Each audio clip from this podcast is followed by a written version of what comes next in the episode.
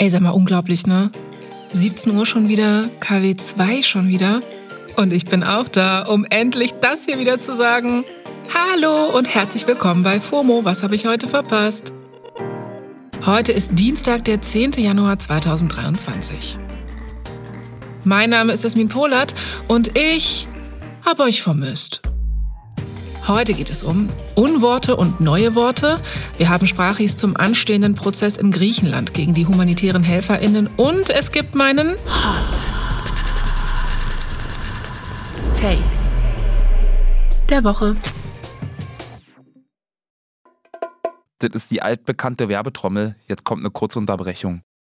Hey Hakan, wie stellst du dir eigentlich deine Rente so vor?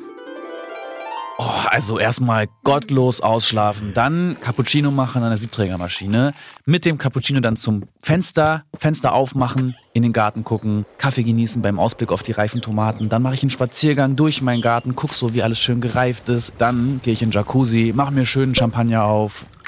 Ja, also irgendwie so.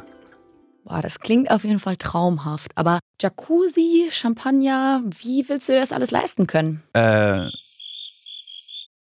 Tatsächlich ist den jüngeren Generationen jetzt schon klar, dass die staatliche Rente für sie nicht reichen wird. Aber ich zum Beispiel weiß auch gar nicht so richtig, was ich jetzt schon tun könnte, um für mein Alter vorzusorgen. dafür gibt's natürlich Unterstützung. Unser Werbepartner Clark hilft euch, mehr aus eurer Rente rauszuholen. Die bieten unverbindliche Vergleiche verschiedener Altersvorsorgen an und gestalten euch ein persönliches Angebot, das genau zu euren Bedürfnissen passt. Außerdem könnt ihr mit Clark auch alle eure Versicherungen managen. Also ihr könnt die Versicherungen, die ihr schon habt, da hochladen und somit den Überblick bewahren. Wenn ihr euch jetzt anmeldet und zwei Versicherungen hochladet, also zum Beispiel eure Hausrat- und eure Fahrradversicherung, dann bekommt ihr einen 30 Euro Shopping-Gutschein geschenkt. Euer Code für den Gutschein ist FOMO24. FOMO natürlich groß geschrieben. Den Link findet ihr auch in den Shownotes. So, und ich gehe jetzt mal meinen Jacuzzi planen. Werbung Ende.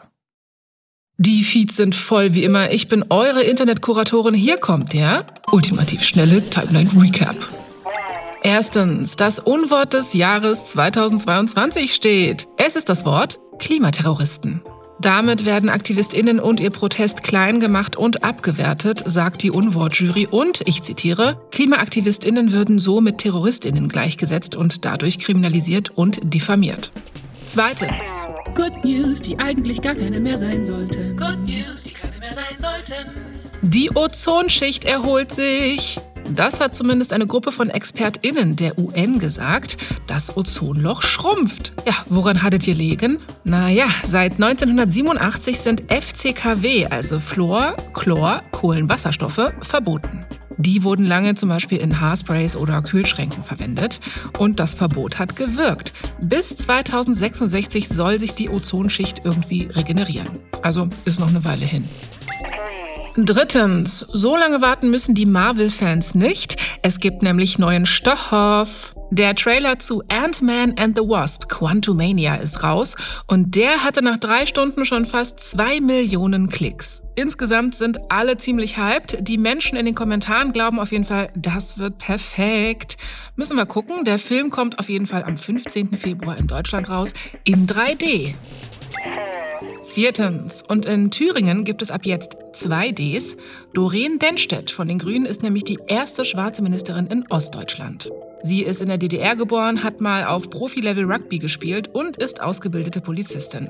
Und jetzt ist sie eben Ministerin für Justiz und Migration in Thüringen. Stark. Fünftens. Foodies müssen jetzt auch ganz stark sein. Formt bitte eure Servietten zu so kleinen Stressbällen, weil das Restaurant der Welt schließt. Ja, nämlich das Sterne-Restaurant Noma in Kopenhagen. Und auf Twitter denken ganz viele, dass das mit dem Film The Menu zusammenhängt. Da geht es ja auch um Very Fine Dining auf einer Insel und ja, dabei bringt dann der Chefkoch, gespielt von Ralph Fiennes, eben seine Gäste um. Ja. Welcome to Hawthorne. It'll be our pleasure to feed you. Und ja, das Noma war die Inspiration für das Hawthorne im Film. Ihr könnt euch die Memes dazu vorstellen. Tatsächlich sagt René Rezepi, das ist der Küchenchef im Noma, aber, dass er das Noma in eine Testküche verwandeln will und da will er dann neue Geschmacksrichtungen entwickeln. Trotzdem, für viele erstmal ein bitterer Beigeschmack. Das war der ultimativ schnelle Timeline Recap.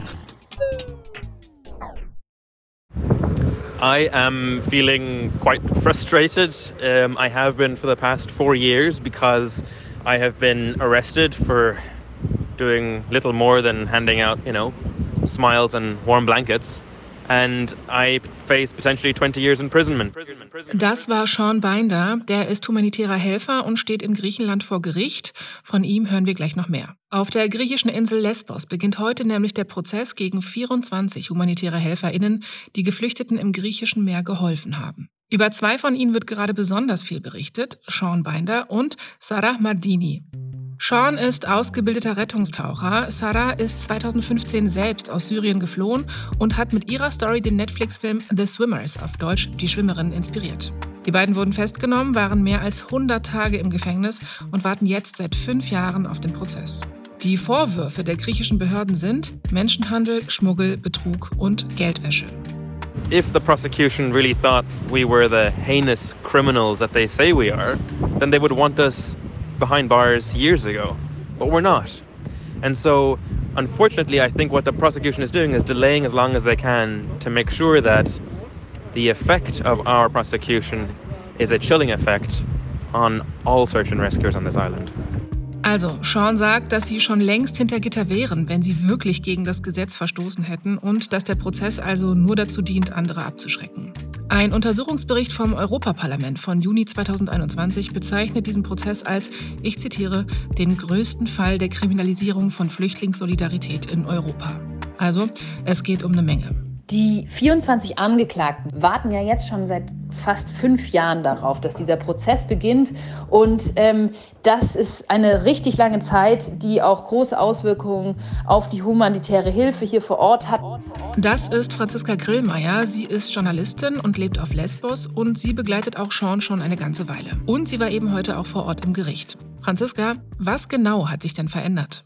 Man hat jetzt ja kaum mehr Seenotrettung. Es äh, ist niemand mehr an der Küste, um Leute wie, wie früher, also wie noch dann eben 2018 äh, in Empfang zu nehmen. Und das hat große Auswirkungen natürlich einfach genau auf das Arbeiten hier vor Ort gehabt und auch psychisch auf die viele Personen, die sich hier einfach dann auch nicht mehr sicher fühlten und auch mit der Angst dann lebten, eventuell kriminalisiert zu werden. Ja, wie würdest du denn die Stimmung vor Ort beschreiben? Also wie fühlt sich das für dich jetzt an, dort zu sein? Es ist ein wahnsinnig windiger Tag und kalter Tag heute auf Lesbos und trotzdem haben sich viele UnterstützerInnen, humanitäre Helfer, Familienmitglieder der Angeklagten vor dem Gerichtssaal äh, mit Bannern versammelt, um ihre Solidarität auszudrücken. Und ähm, das, äh, was jetzt neu war, was im letzten Gerichtsverfahren noch nicht der Fall war, ist, dass auch die Presse mit reinkommt. Also wir den Fall jetzt auch vom Gerichtssaal aus verfolgen können und sehen, was passiert.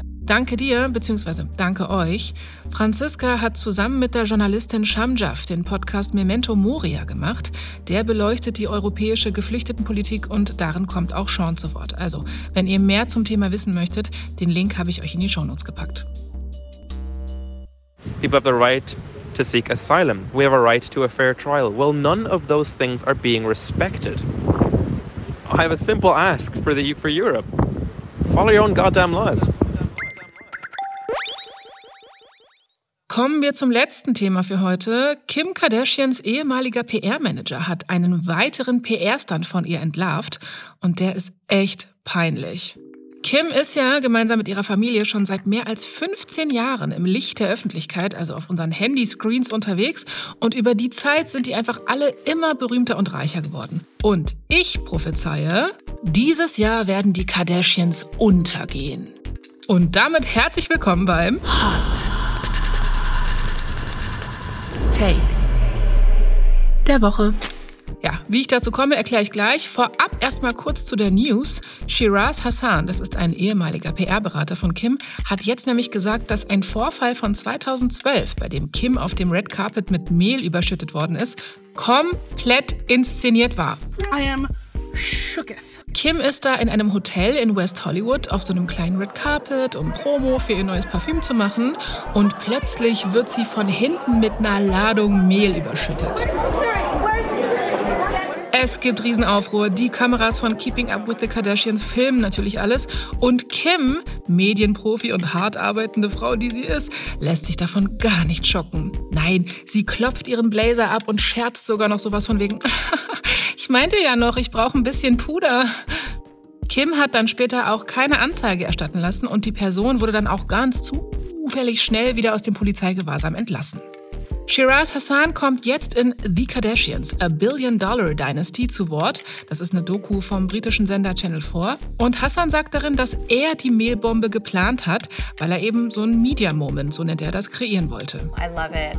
Also ja, es war schon klar, dass die Kardashians so einiges inszeniert haben, aber so eine komplette Mehlattacke von vermeintlichen TierrechtlerInnen zu faken, ist dann wirklich nochmal anders peinlich, finde ich. Das führt mich jetzt auch zu meinem Hot Take der Woche. Die Kardashians sind nicht mehr zeitgemäß. Ich glaube, ihre 15 Jahre of Fame laufen dieses Jahr ab, einfach weil die Menschen sich nicht mehr nur nach Konsum sehnen, nach dieser Instagram-Ästhetik und weil die Kardashians jetzt auch echt viele unschöne Skandale über die Jahre gesammelt haben und weil die Gesellschaft jetzt bereit ist, neue, vielleicht ein bisschen authentischere Idole zu haben. Nehmt doch einfach mal vielleicht mich oder Denner oder Pablo oder Paula oder Ted. So, das war's für heute mit FOMO. Wir hören uns morgen wieder hier auf Spotify. Was denkt ihr, wer wird den Fame-Spot der Kardashians einnehmen? Schreibt doch mal gerne Mail an fomo.spotify.com. Ich lese mir das durch. FOMO ist eine Produktion von Spotify Studios in Zusammenarbeit mit ACB Stories. Und folgt uns doch mal auf Spotify.